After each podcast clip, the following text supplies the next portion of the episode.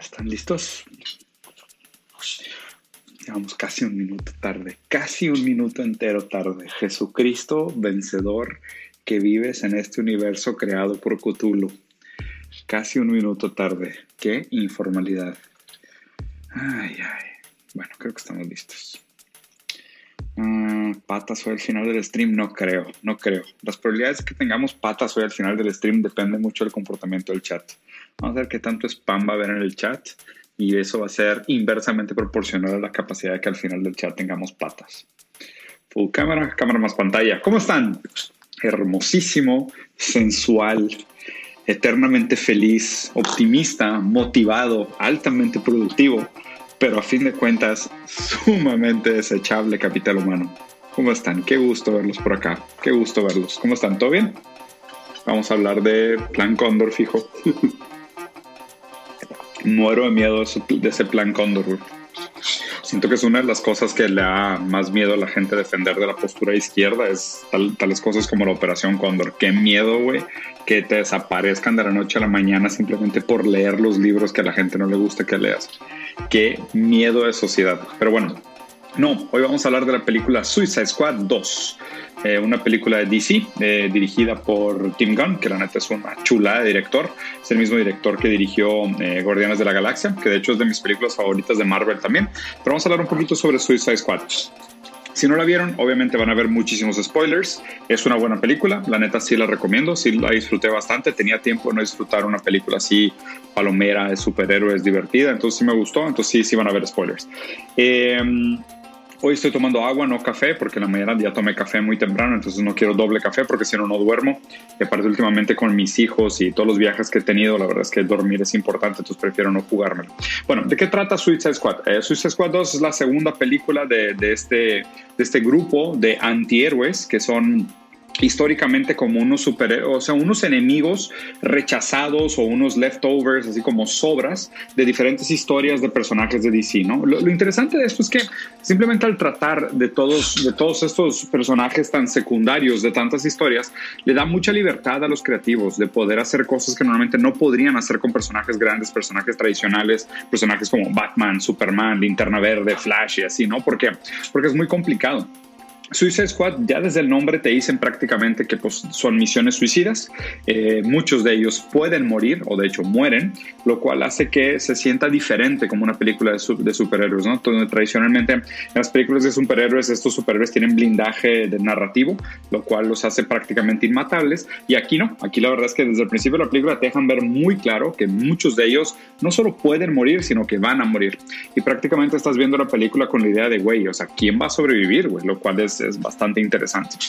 Pero bueno, vamos voy a hacer como un resumen de la historia primero, eh, hablar un poquito de los personajes y luego explicarles un poquito como mi interpretación, ¿no? O sea, los, los personajes principales de la película es Harley Quinn, la, la novia de Joker, que tiene una historia súper interesante. En algunas de las versiones de su historia de origen, ella era la psicóloga o la psiquiatra que estaba tratando al guasón dentro del asilo de Arkham. Y en esta relación, pues acabó enfatuando de más. Eh, obviamente, una transferencia muy inadecuada para, para cualquier psicoanalista o cualquier psiquiatra, meterte con tu, con tu paciente, lo cual pues habla de una predisposición un poco perversa de parte de ella.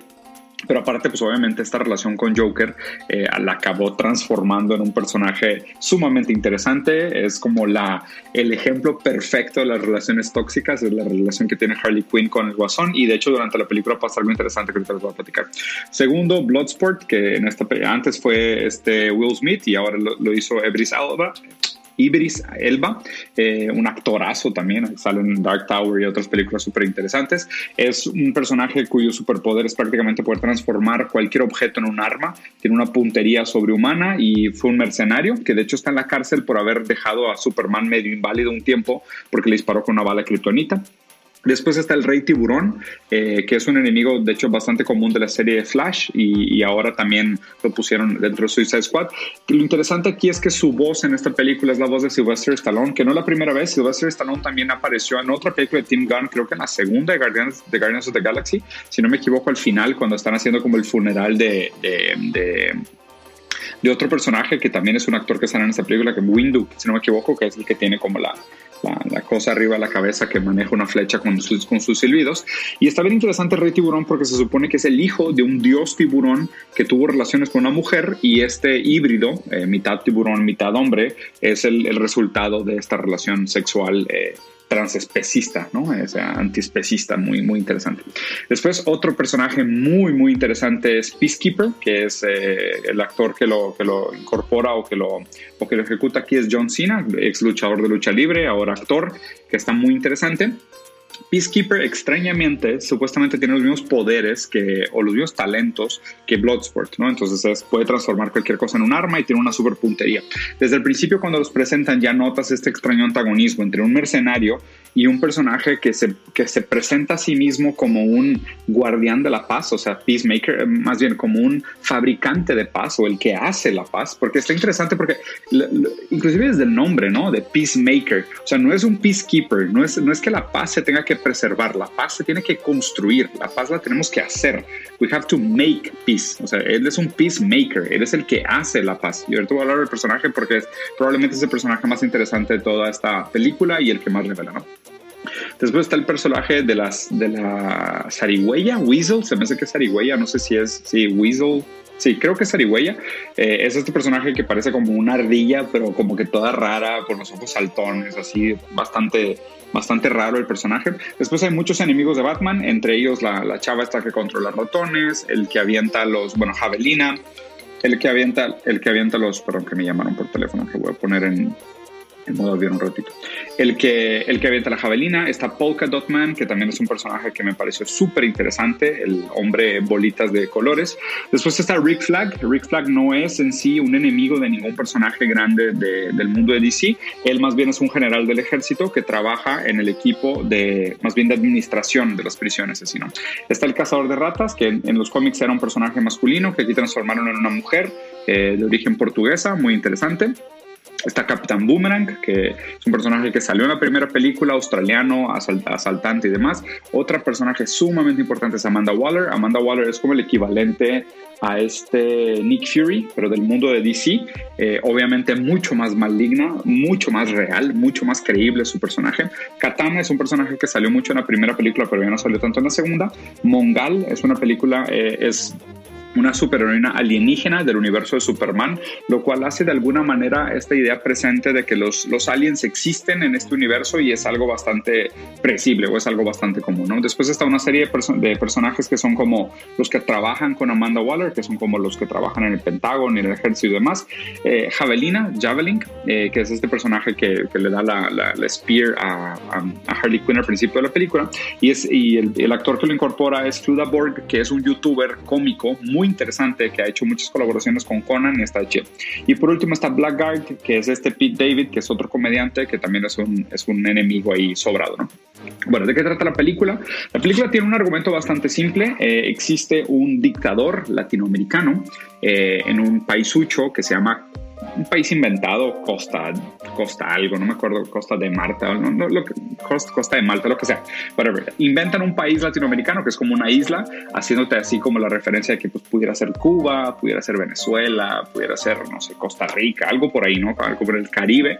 Dan a entender realmente que es un país latinoamericano, que es un país que fue derrocado su modelo democrático que antes era una familia, aparte está, está como descarado, ¿no? Haz cuenta que te ponen como una familia eh, burguesa de mucha lana que tenía como eh, todo el poder sobre la isla, después son derrocados por un movimiento autoritario. Eh, y te ponen estas típicas vestimentas con muchas, eh, con muchas banderitas y muchas estrellitas y todo. Pues obviamente te están hablando de que pues, es como un, régimen autoritario tipo socialista, tipo comunista, lo que tú quieras. Aunque no hay ningún sobretono en ese sentido, ni de pintura roja, ni de símbolos, no se ve ningún icono así como tradicional que, haga alusión a alguna ideología específica. Lo que te dan a entender es que es como un país latinoamericano del tipo Venezuela, Cuba, eh, Bolivia, Perú, Ecuador, lo que sea, algún tipo de país de esto, ¿no?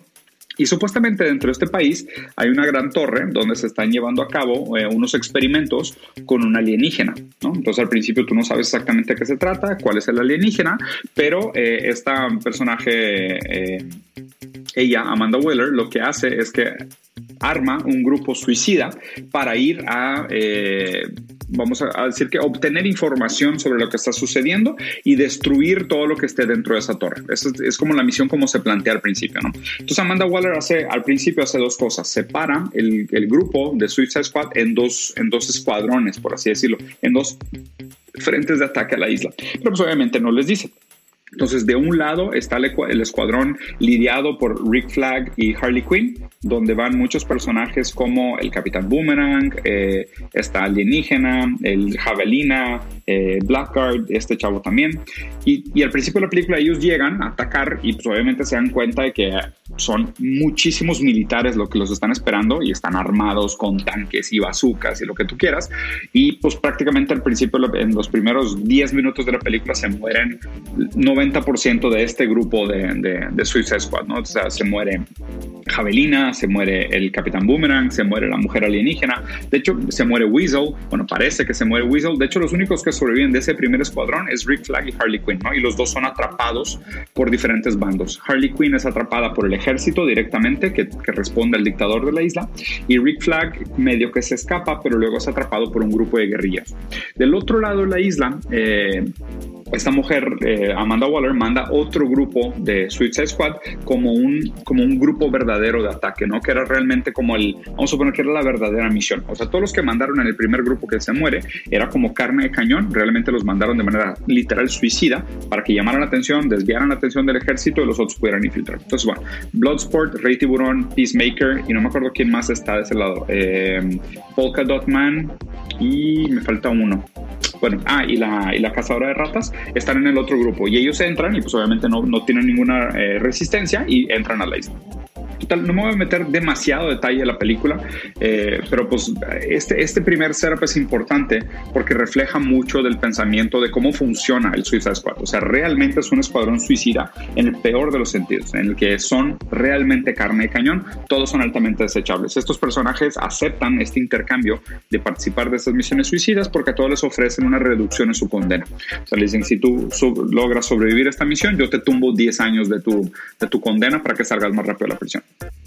Entonces, bueno, a medida que ellos se van acercando al, a la torre, pasan una serie de cosas interesantes, ¿no? Primero, es que se nota una competencia directa entre Bloodsport y Peacemaker, ¿no? De hecho, así ven tal cual, acá disparando para un lado, el otro disparando para el otro. Existe una competencia, desde el principio te dicen que tienen prácticamente el mismo set de talentos, que es transformar todo en armas, y durante la película ellos hacen como una competencia bastante infantil, silenciosa, de ver quién mata más gente con estilo, ¿no? Entonces, pues, tipo, tienen disparos y usan sus gadgets y hacen cosas como muy fresonas y disparan sin voltear, pero hablando completamente de este eh, disregard for human life, como esta indiferencia a la vida humana y al sufrimiento humano, ¿no? Donde los dos pues están más preocupados por presumir su armamento que realmente por las personas que están matando. Tanto es cierto que entran a un campamento a rescatar a Rick Flag y matan a muchísima gente entrando al campamento solo para darse cuenta que Rick Flag estaba pues divertidamente platicando con la líder del campamento, que era un grupo de resistencia, que de hecho estaba del mismo lado de la, de la moneda que ellos, pero pues ellos estaban tan preocupados por hacer su competencia que pues mataron a, no sé, decenas de personas con tal de presumir sus cosas. Por otro lado, el personaje Harley Quinn tiene como un arco paralelo porque ella es secuestrada por el régimen autoritario y el que es el presidente que, que se quedó con el régimen la trata de seducir, eh, dice que se quiere casar con ella, que ella es un personaje poderoso, que, que la admira mucho, que ella representa como una, una figura subversiva, antiimperialista, que él quiere y se quiere casar con ella, ¿no? Pero el momento que ella empieza a platicar con él y platican sobre la torre, lo que, lo que está pasando con el alienígena que está atrapado dentro de la torre, los experimentos genéticos que se hacen y demás, y ella se da cuenta que algunos experimentos inclusive tienen efectos en niños o hacen pruebas con niños ella inmediatamente saca una pistola y le dispara y lo mata. Y ella dice, pues digo, yo me había puesto la promesa a mí misma de que si me enamoro de alguien y veo una bandera roja, lo tengo que matar, ¿no? Y, está bien interesante porque pues ella tiene un tatuaje eh, recordando como su relación tóxica con el Joker, porque pues ella y Joker eh, históricamente, canónicamente, se han tratado de matar mutuamente varias veces, porque su relación es el ejemplo de una relación profundamente tóxica. Y de hecho ella dice que, o sea, que lo tiene que matar por haber visto esta bandera roja, esta preocupación con el tipo de amor o infatuación que ella tiene, porque dice que nunca acaban bien sus relaciones. Y claro, aquí probablemente el psicoanálisis y Freud le darían toda la razón del mundo, porque pues es de que, o sea, si, si no vas a terapia, eh, se te aparecen tus exnovios y tus exnovias en tus futuros novios y novias. ¿Por qué? Porque pues tú sigues, hay algo en ti que atrae ese patrón de relaciones tóxicas. Entonces, como Harley Quinn no se ha movido del lugar, ella sigue siendo Harley Quinn. Se nota mucho en esta escena donde ella mata a miles de soldados en un pasillo que ella lo ve con flores y rosas y pajaritos y como que todo adornado. Ella eh, tiene un gran placer en esta violencia. Entonces, pues obviamente inconscientemente ella busca relaciones que perpetúen este placer que ella obtiene, este goce que ella obtiene de la violencia. Entonces, bueno, ella mata a este dictador, eh, acaba arrestada, golpeada, torturada, lo que tú quieras. Entonces ellos, los otros, tienen que hacer como un plan para ir a rescatarla. Para cuando llegan a rescatarla, ella ya se haya escapado sola, porque pues, es, una, es una personaje bastante capaz. Y de hecho, aplausos para Margot Robbie, que es una mujer hermosa además, que ella hizo casi todas sus propias eh, stunts, eh, principalmente cuando estaba colgada, de que meter la llave con el pie para desabrocharse la cadena y demás, lo cual me parece impresionante. Entonces, total, cuando llegan a salvarla, pues ella ya está libre. Entonces ya queda lo último, que es infiltrarse en la torre y ver realmente qué está pasando en la torre. Bueno, resulta que para cuando se meten en la torre, descubren que hay un alienígena eh, encerrado. El alienígena es una estrella de mar que se llama Starro, si no me equivoco, con doble R. Eh, Vamos a ver si es cierto. Sí, Starro, que, que fue es un personaje interesante que ha salido en las historias de DC, pero Starro era un personaje que salía eh, peleando contra la Liga de la Justicia. No era necesariamente un villano o un antienemigo o un antagonista de la historia del Suicide Squad, sino que era mucho más. Ah, mira, aquí está el original. Starro empezó en, contra la Liga de la Justicia. Se fijan, aquí está Aquaman, em, Martian Hunter, Manhunter, Flash, la Mujer Maravilla, Linterna Verde. Ellos son los que están peleando contra Starro, el conquistador, ¿no? Lo interesante de Star Wars Conquistador, digo, además de que es un alienígena que no necesariamente se puede calificar dentro de lo que está bien y mal, o sea, no creo que quepa entre ese eje tan fácil de bien y mal, eh, que es una figura eh, como un mastermind, como un hive mind, donde él puede sacar estas pequeñas estrellitas de mar de sus, de sus cavidades, aunque suene bastante asqueroso, y contaminar a la gente y crear un tipo de pensamiento colectivo con todas las personas que contamina con su pequeña estrellita, lo cual la hace también bastante inmatable, porque por más que, que muera la mega estrella, porque pues, es una estrellota de mar gigante con un ojo, mientras sobreviven las estrellas chiquitas, él sigue existiendo, por así decirlo, y eventualmente va a crecer. De hecho, la manera como te lo enseñan es que un avión, o, más bien una misión americana, encontró esta estrella cuando todavía era relativamente pequeña en el espacio, la atrapó, la llevó a la Tierra. Entonces, aquí el argumento de la película, lo que me parece bastante interesante es que al principio te ponen como, ah, bueno, este régimen autoritario de Centroamérica o de Latinoamérica que tiene secuestrado un ser alienígena y lo quiere usar para planes malignos, eh, malignos ¿no? Y de hecho durante la película los dictadores platican como diciendo, no, es que esto no es solo para derrocar a Estados Unidos, sino que realmente esto nos va a servir para ser respetados de manera internacional frente a otros poderes hegemónicos, ¿no? Como hablando de que pues China, Rusia, la Unión Europea también le van a tener miedo a este pequeño paisucho de, de América Latina. Entonces, bueno, eh, para no hacerles el cuento muy largo y entrar a la parte interesante del análisis, lo que pasa es que, pues a fin de cuentas, hay como un, doble cruce eh, y se dan cuenta que realmente el objetivo principal de la misión no era eh, salvar al, a los, al, pueblo o al país de Alto Maltés, sino que realmente lo que te iban a hacer ahí era esconder que eh, esa base para hacer experimentos con esa alienígena era una base americana y que era el gobierno de Estados Unidos el que estaba haciendo experimentos con este alienígena y el objetivo principal de la misión era borrar todas las evidencias del involucramiento de Estados Unidos. De hecho, al final, cuando eh, queda libre la, estrella de mar gigante, eh, Amanda Wheeler les dice a los Suicide Squad, no, lo único que ustedes tienen que hacer es borrar toda la evidencia. Si ya borraron toda la evidencia, regresense. No me importa que la estrella de mar gigante destruya el país entero. Eso, de hecho, se lo podemos echar de culpa a los dictadores que hicieron experimentos con su pueblo y les salió mal. Lo único que tenían que hacer aquí era borrar la evidencia. Entonces, cuando se revela este doble cross de que realmente la, intención de la misión era esconder el involucramiento de Estados Unidos, se revela también que Peacemaker lo que tenía que hacer como objetivo era asegurarse de que se borrara. Entonces era como un doble agente en el sentido de que pues, él sí estaba enterado de lo que se iba a hacer. Y en cualquier momento, este, de hecho, cuando Rick Flag, él siendo el soldado americano que supuestamente es bueno, él no es un villano, un antagonista, nada, cuando él se da cuenta que todo lo que estaba pasando en la isla era realmente manipulación americana, que los que estaban haciendo experimentos con niños eran el, estado, el ejército de Estados Unidos, él dice el mundo se tiene que enterar de esto y agarra un disco duro de una computadora para revelar esta información a la Julian Assange, eh, Wikileaks, revelar esta información al mundo, Peacemaker lo mata. Entonces Peacemaker pelea con él, le entierra un pedazo de cerámica, un pedazo de vidrio, un pedazo de metal en el corazón, lo mata eh, y después lo que queda del disco duro lo agarra la, la, niña cazadora de ratas y se escapa con ese disco duro. ¿no? Peacemaker está a punto de matarla, o sea, literal está apuntando con una pistola, llega de último momento Bloodsport y le dispara y le pega a Peacemaker en el cuello y lo, desangra sumamente rápido y lo, mata. Entonces, bueno se acaba la película en que pues, los que sobran, el Rey Tiburón, Harley Quinn, Bloodsport y la Cazadora de Ratas y el Hombre Polka Dots van a pelear contra la Estrella Mar Gigante.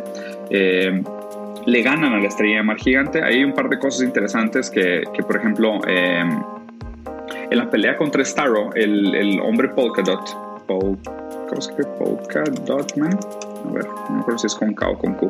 Bueno, el hombre Polka Dot está bien interesante porque pues, él tiene un trauma con su mamá, pero durísimo, porque su mamá era una científica que hizo experimentos con él y sus hermanos eh, para darle superpoderes y, le, tratando de darle superpoderes le, contagió un virus espacial que causa esta creación de, puntos de colores que son como eh, mini, eh, mini novas y él las tiene que vomitar de tanto en tanto tiempo para no, para no enfermarse y no morirse. ¿no?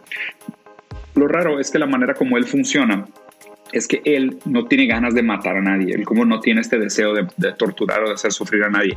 La manera como él hace para matar a los malos es que se imagina a su mamá en los malos. Entonces, pues digo, aquí de nuevo, Freud daría mucho sentido a toda esta necesidad. Y está interesante porque al final él eh, usa como su poder a su máxima exposición cuando le dispara muchísimos polka dots a a la estrella mar gigante para arrancarle una pierna y se imagina a su mamá gigante. Entonces cuando le arranca la pierna, él voltea a ver a, Bloodshot y le dice, soy un superhéroe. Y en ese momento pues lo mata, ¿no? O sea, le cae un tentáculo encima, lo aplasta y lo mata. Me parece interesante porque pues digo, es esta idea de, eh, o sea, lo que decía Nietzsche, ¿no? De, inclusive la moral tiene, tiene, tiene argumentos estéticos en donde el que mata a una mariposa es un monstruo y el que mata a una cucaracha es un héroe. Y, me parece interesante esta lectura de, eh, o sea, ¿qué hace la diferencia entre un superhéroe y un supervillano en este sentido? O sea, es matar al malo te hace héroe, matar a alguien bueno te hace villano. O sea, la intención de tus actos es la omisión de tus actos, pudiera haber sido por accidente. O sea, como que hay diferentes momentos para juzgar la ética de las acciones eh, en el resultado, en la intención, en la inconsciencia. Porque, pues digo, él de manera inconsciente lo que estaba cometiendo era un matricidio, o sea, le estaba matando a su madre. Eh, pero él lo hizo a través de matar al malo, entonces pareció ser el superhéroe, lo cual pone en jaque a cuántos superhéroes no matan realmente porque están matando sus figuras inconscientes, pero proyectadas en lo que la sociedad confirma como villanos, lo cual les da el valor estético moral de que están haciendo lo correcto.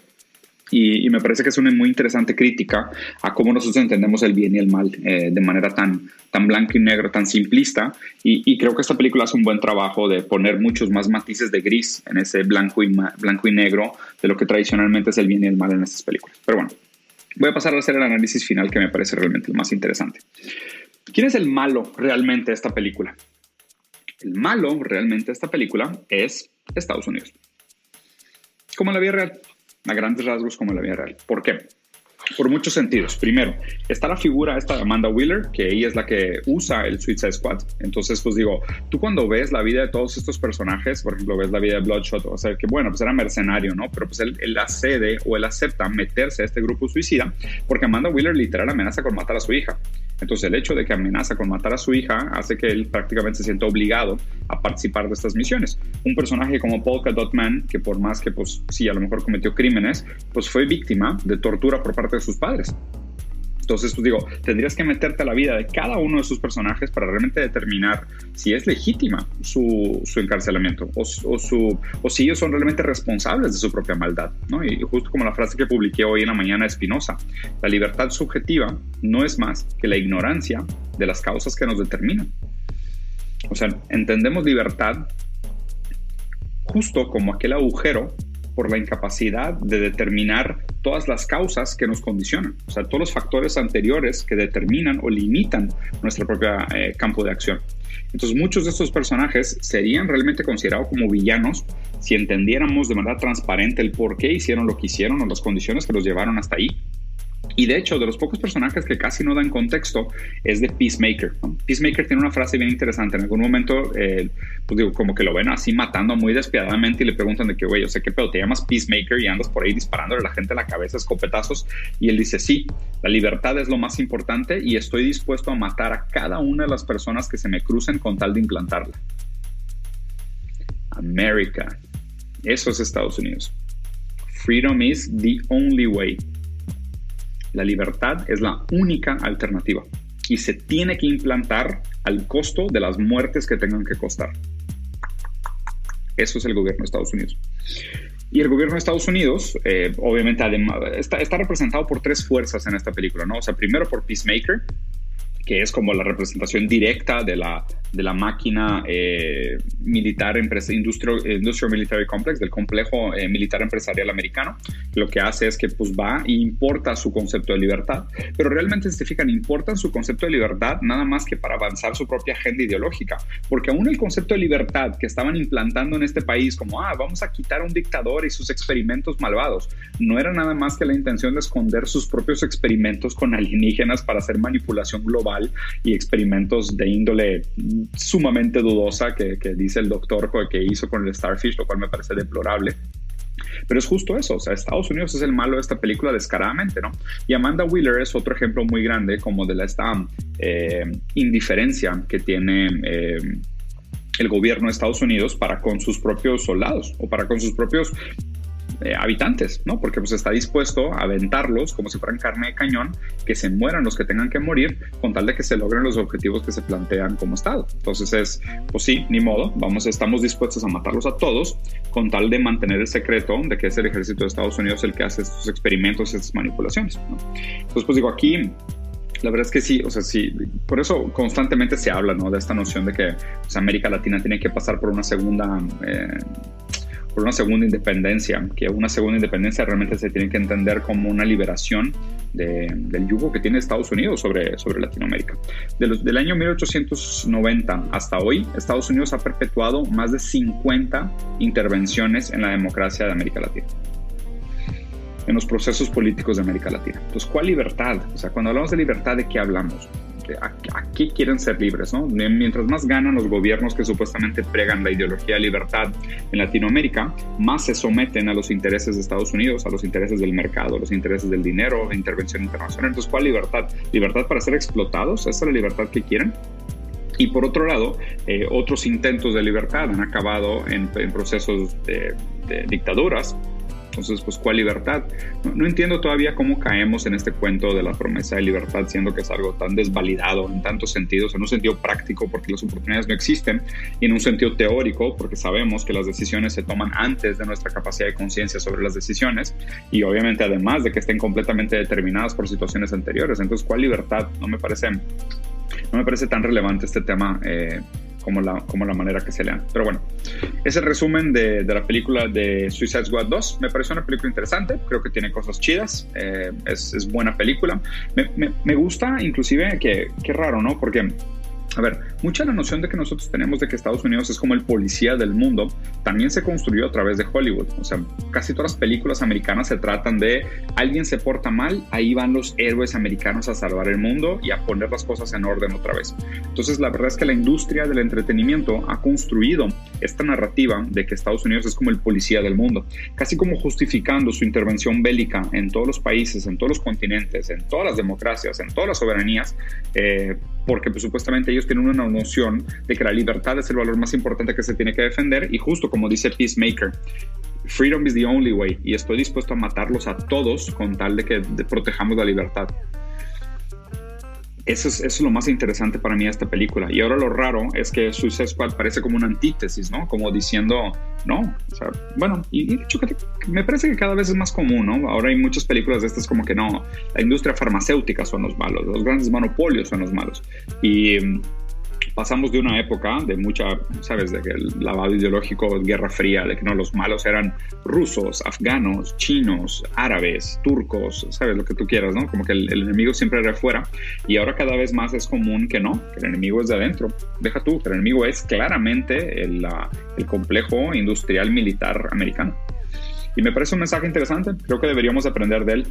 les dejé por ahí un, link de un video eh, buenísimo de Second Thought, que es una página muy buena en YouTube que les recomiendo bastante, que habla un poquito sobre la cantidad de intervencionismo que ha tenido Estados Unidos en Latinoamérica. Entonces, más allá, antes de poder platicar, antes de seguir platicando sobre la noción de izquierda contra derecha, de que cuáles son las mejores ideologías políticas para buscar un futuro próspero, cómo deberíamos de tener estas discusiones, es prácticamente imposible que se hable de la implantación de cualquier ideología liberal, conservadora, progresista, socialista, lo que tú quieras. Es prácticamente imposible hablar de cualquier una de estas ideologías mientras exista este altísimo nivel de intervención por parte del hemisferio norte del mundo. No somos nada más que, mano de oro barata, materia prima barata, y obviamente, mientras más desesperados estemos, mientras más falta de estabilidad exista en nuestras democracias, pues más barato vamos a tener que vender nuestra mano de obra y nuestra materia prima. Pues a los países del norte les conviene que estemos separados, desorganizados, en guerra, en conflicto, llenos de corrupción y demás. Entonces, cada vez más de acuerdo con Enrique Dussel de que antes de hablar de cualquier otra ideología, lo que necesitamos es una segunda independencia. Los dejo por aquí. Muy buena película, Suicide Squad 2. Díganme qué les pareció. Dejen por ahí sus comentarios, piquen a los botoncitos, prendan la campanita. Eh, espero les haya gustado. Díganme qué otra película. Hay otras dos que quiero analizar. Quiero analizar la película de Old, la nueva de N. Night que siempre no sé cómo decir su apellido. Y quiero analizar también la de Green Knight, que creo que va a ser una muy buena película de uno de mis estudios favoritos, A24 y déjenme por ahí otros comentarios. Me voy a meter un poquito más al tema de, de películas, arte, eh, series, animes, canciones, porque creo que hay mucho que se esconde eh, de manera sutil y a veces no tan sutil en las piezas de entretenimiento que consumimos en el día a día que reflejan eh, una complejidad muy grande que está por detrás. Va, bandita, espero les haya gustado, nos vemos, adiós.